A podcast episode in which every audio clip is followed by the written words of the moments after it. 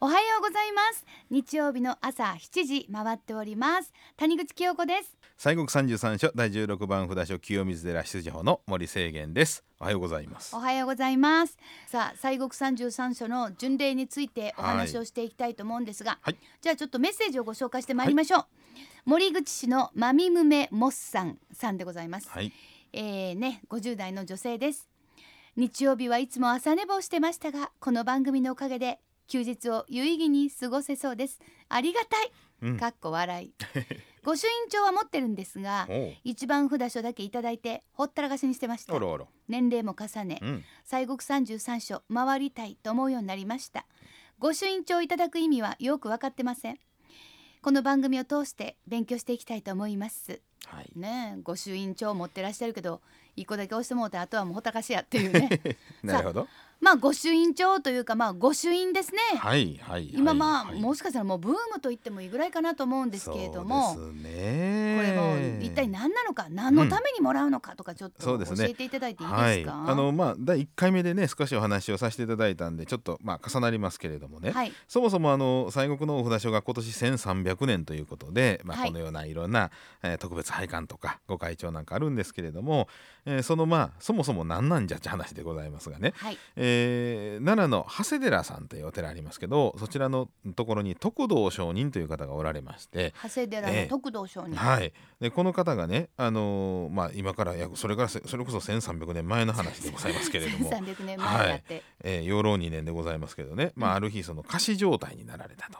ああ、ええでね。飽きませんや、うん、で本人はご本当のご証人は閻魔大王の、まあ、見舞いにね呼ばれましてねで閻魔大王はまあ最近のお人は悪いことばっかりしてですな、うん、えー地獄ばっかり送る境にこれではどうしようもないと。なっとらん地獄もうん混んどる、そうそう、うん、こ 混んどるんやろうね。混んどるまあ、ぼやかはるんですな。はいでまあそこで、あのーできるだけ生きてる間にいいことをねあのするように仏心にちゃんと触れてということで、えー、33のお寺を観音様のねお寺を巡ってでその証明にこの御朱印をねもらって、えー回ってきたらちゃんとあの行ってきたという証拠になりますから、はい。でそれを持ってきたらあのちゃんとお亡くなった時にね閻魔さんが無条件で、えー極楽へええとこへ連れてってあげるとこういう約束をするんですね。もうラッキーとしか言いようがないですこれね。えーでまあそれでその33の法印を持って、まあ、生き返ってきはりまして。うん。でそれでその33のお寺を、まあ、定められてねその御朱印という法印を、まあ、定めようとされたんです、はい。ところがまだ、あのーそんな話をしても信じない人がいたりとか、うん。あーまあお寺としてはそのうんちゃんとしたお寺のね形がなってなくて、まあうん、小さな草案みたいなねところに。1300年前ですそうです。そんなんとかがあったりでまだちょっとその時期が来ていないのかなということでその法印を、えー宝塚の中山寺さんのお石の棺にね納めましてそしてはい。まあ徳道所に亡くなります。でその後お火山法王という方が平安時代におられましてね。でこの方があー、まあ、ご出家されまして、えー和歌山の熊野のところで、えー一生懸命修行されておりました。うん。でその時に熊野の権現さんが現れましてその法印の話をしましてね。はい。でその法印宝塚の中山寺にあるからそれをもう一台出してきてねちゃんとお寺の制定をせえということで、それでもう一度その法印を持って33のお寺をか,、まあ、かっちりと定められて、で今現在にまあ至るんですけれどもね、1300年、ええそうなんです。ですからその御朱印というものは、まあ、その仏様からまあかまあお閻魔さんからですけどね、うん。えーからいただいた、まあ、一つのおちゃんとお参りしてですね回ってきたら極楽に連れてってあげるよという、まあ、一つの証明書にもなっているということでございますけれどね。うん。ねこれはええ。本当に回ってもう証明をねうん、もうもらえるならこんなありがたいことはないと、うん、そうです。だってもうそんなもうめっちゃもう奇想天外なことをするわけでもないし。そうそう。でねあの御朱印はあの真ん中に大体そこのご本尊様の梵字が書いてあるんですわ。はい。でそのおところに墨書きで、えー例えば清水寺の場合は大悲閣と書いてあるんですね。うんで大悲閣っていうのは仏様の言い張る建物のことを言うんです。はいですからあー要は建物と仏様の梵字ですから、まあ、仏さんご本尊そのものなんですわ。はいですからあの紙の中に仏様とその仏様の言い張る建物本堂があれね文字とハンコで表現されてるんですよ。ええ。うん、ですからねとまあ今ほらよう飛び出すなんとかとかありますやん絵本とか。ありま。す。ペロペラ そうそうそう。そううん。あれと一緒でね、まあ、文字とハンコでですけれどもあの御朱印っていうのはねの開けましたらあの紙一枚にそのお寺のね、えーご本尊様と本堂がねあの中に再現されてるんですよ。ああだから単なる印とかでは、うん。じゃないんです。じゃない、はい。その、まあ、世界観がそこにあるんです。あの、ええ。まあなんていうかここに映し出されているというかそういうもの、はいそれをずらっとね一冊の御朱印帳でって思うと非常に、はい。わあありがたいなと思うんですけども、はい。まあでも御朱印帳まあ農協帳とか、うんうんねそうですね。あのーまあこ最局ではみんなねみんなお経写経したものを収めたんで農協帳と言っております。うんうんうんはいなんか定義ってあるんですか？御朱印帳はこうじゃないといけない。うんまあねそんな定義っていうのはまあうんないっちゃないんですけれども、うん。まあ、ただあのハンコと墨ですからまあそれに対応できるものでないと、うん。うん耐えられるものでないとね。ほなね例えばね、ええあのーまあ一冊にねもうその33章、もうこれがもうベストかなと思うんですけども、まあやっぱり他も行ったりもされるじゃないですか。ほそれ一緒になったりとかあとでも神社もうんありますよね。ありこれどうどうでしょう？これ一緒になっちゃってもよか良いんでしょうか。あのまあ西国33所で回らはる場合はあ一冊にまとめてはった方がいいと思います。はいうん、っていうのはあの帳面のねうん、あのその書く面が数決まってますから、あそうですえねえ、。33以上あのなるとその紙がなくなりますんでね。他のとこにポコッと一個だけでええみたいなね。そうそうそう一冊に収まらへんのでね。そうですね。うんうんでなんでまあ33所で回る場合はまあそれ専用の一冊持たれた方がいいかなとは思います。うんでまあ神社さんとお寺のまあいろんなとこねお寺まあ西国に関わらずいろんなとこ回ってはいやられますけど、まああのお寺と神社のあの一緒にもらわれるというのもそれはもう別にあの構わんことでございます。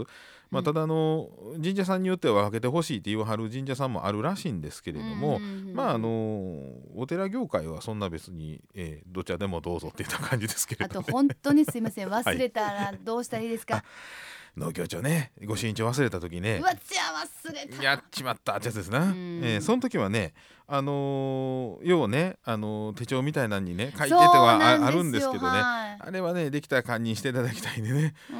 ーあのーちゃんとその時用に、あのー農協帳の大きさの紙でね書いたあの一枚ものっていうのがあるんです。一枚ものがあるんですか？はい。えーまああの場所によってはまあ書き置きとか言わはったりね。えー一枚もんとか言うたりちょっとその表現がいろいろあるんですけども、うん。まあ、あのの御朱印のところであのお帳面忘れたんですけれども、まあ、一枚もんか書き置きかなんかありますか？言うたらうん。あのちゃんともう書いたもん出してくれはりますんでね。あそうですか。はい、でそれをそのお帳面に貼り付けたらいやいやそうれがいいですよ、はい。そこだけなんかもうなんやようわからん手帳とか、あとブリンって破ったやつとかはね いかんなもううん。せっかく行ったしってこうそうです。こっちも悩んだりするので、はい。一枚ものがある。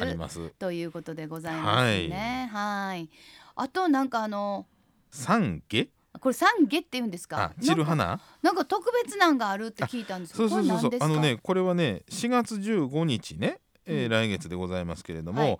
長谷寺さんであのそれこそこの1300年の記念の法要をおいたします。ではい。それはあの西国33所の、えーご住職ご三種芸家が皆集まりましてね、えーえーごのい。えーちゃんとあの大きな衣つけましてね今朝あのあの長谷寺さんの長い階段をずーっとうこうわーそれは壮観ですね、ええそうなんですよ。でそれででその4月15日をあの日本のそのまあこの巡礼がまあ先ほどね話ありましたように、うん。最古の巡礼ということなんで日本巡礼文化の日ということでこれ記念日登録をいたしまして、はい。でこの日に、あのーすまあ、この日にお参り来ていただいたところのおお札所で、えーその記念の懺悔をね、えー配ると、三下えーあの紙にかたどった花びらなんですよ。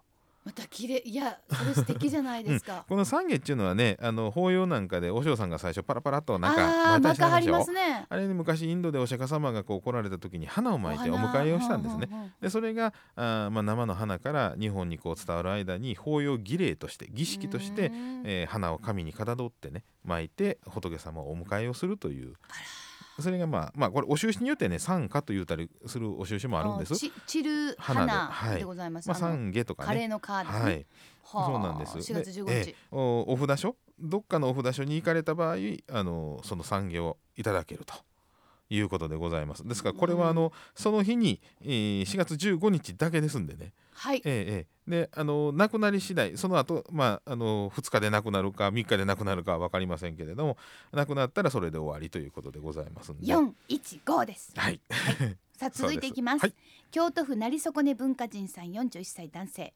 毎回それぞれの札所にまつわるお話をしていただいて行ったことのないお寺を想像しながら聞いていますちょっと行ってみようかなと思える距離ですが子連れではやはり車で移動したいところですが観音様は車でお参りしても許してくださいますか？御朱印だけをもらいに来たようで、ちょっと心苦しい感じを持っています。お二人も風邪など召されないよう頑張ってください。車での参拝のは問題がない、うんそうです。だって昔もお馬さんでね来たりとか牛車、はい。あの牛に引かれた牛車で来てはりますから、あー。ええ。まあ、牛車って昔の車ですからな。うんうんうん。えええええあと参拝ですね。えうん。あとなんかもう勢い余ってパンパンあ違うみたいなね。わおみたいなね。神社と違ったって。そう。いやなんか勢い余る場合なんか気持ちが入りすぎてね。うん、まあまあね。ええあれ？ええみたいなね。ええ。そうですわね。正しい参拝の仕方をおうん願いし、ます、あのまあまあ一応ねあの杓子定規にそれやらなあかんっていうわけじゃないんですけれども、はい。けどまああのおよそさんのお家にちょっとこう訪問をするような感じでそういうふうなちょっとお気構えというか、うん。いうところでまず最初にあの手水のところが水が出ているとこありますんで、はい。それで水をまあ神社と同じ作法ですけれどもねあの、まあ、手とお口を注いでいただいて、うん。でまあきあの清めるということでございます。でそれでまあ入りましてで、えーお賽銭だわたまあじゃっと言いましてねでかなあのワニブチとかガラガラとかありますでしょ。うんでそれで、えー鳴らして、まあ、お参りをするのもしくはあの本堂のところへ上がられまして、えーお経をまあ読まれるというのもあります。でお経もあの般若心経とか観音経とかいろんなあるんですけれども、まあ、そういうのを読まれると読む時も最初にまあ礼拝をまあね、えーお辞儀をして、はい、お辞儀をする、はい、でそれからまあお経を読んでであのまあいろいろ記念をすることありますわな、あの病気でな。あれなんかうん。住所氏名、年齢職業とか言った方がいいんですか？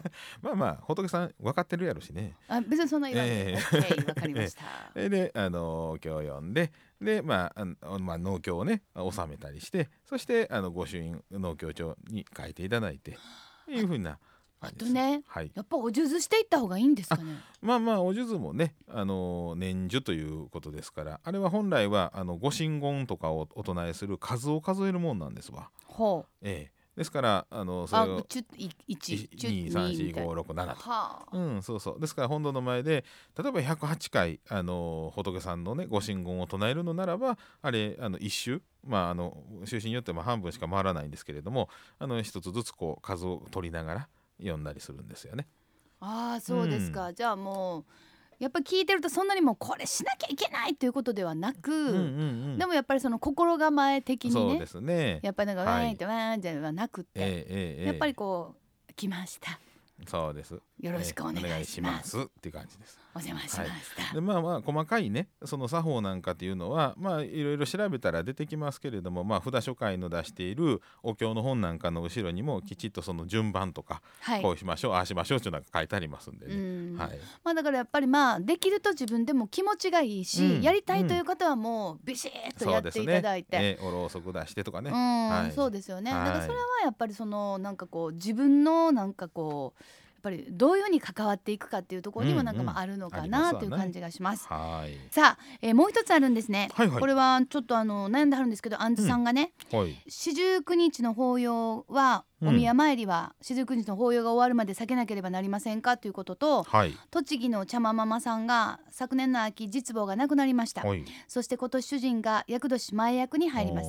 喪中の厄年をどうしたらいいか分からず、えーパソコンで調べてみてもお寺に行けばいいとか納骨四十九日を過ぎれば神社での厄払いも大丈夫などいろいろな情報がありすぎる、何が正解なのか迷っています。うん。ということでございます。どうしたらいいでしょうかということですね。ああなるほどね。うん。あのーまあ一応この神社さんの話になってくるんでね私もまあ専門家じゃないんですけれども、一応まああの神社のおところでまあいろいろ聞いてますところによるとあのまあ服喪期間っていうのはね喪に服するっていうのは大体50日ぐらいっていうふうに言われてるそうなんですよ神道で。系でははい。そうなんですね。でまあその間はまあ言うたらお弔いに専念する期間っていうことみたいですね。だから何々したらいか乱したらいかんじゃなしに、うんそうそう。もうぐーっとお弔まいを、ずは亡くなった方のお弔いを、まあ、専念する期間というので、まあ四十九日であったりとかもあるんですけれど、うん。まあ、寄り添うということそうんですね。ね、うん、大体それがまあまあ49日で、まあ、50日ぐらいの話ですからね。うん。でまあそれね、えー一応その間がまあその服も喪に服してるというところですんでそれを過ぎたらあの別にあのそんな気にせんでもっていうようなことは一回聞いたことあります。ただまああのまあ、もし行かれる神社の宮司さんとか、まあ、あの神社さんにねお尋ねいただいてどんなもんでしゃろうな言って聞聞いていただくのが一番正確かもしれませんけどうね。ん。ね、どちらもでもやっぱり本当にこのあのお弔いをするというねね。気持ちとあとは、あのそのお子さんなりね、うまあ残されたというか残ってはいこの世にいる人たちのこれからまたはい、元気でやっていかないかんっていうねそういうはい。気持ちのっていうことですから、そうですね。まあそれもはい本当にいつも森さんがおっしゃるようにもうお心持ちだしそうですね。でもやっぱりそれこそまた気になるということは、うん。ね今日こうやって聞いていただいていやでもやっぱり気になるということははい、その神社さんに行かれるのであればそこでまあ聞いてい地域とかただける、ね風習によって変わりますんでね。そうですね、ははいい。でもやっぱり気持ち心持ちっていうのは非常に大切なんだなとね,、うんそうですね。はい。でもまあそのためにありますので、はい。はい、ということでございます、はい。ご質問ありがとうございました。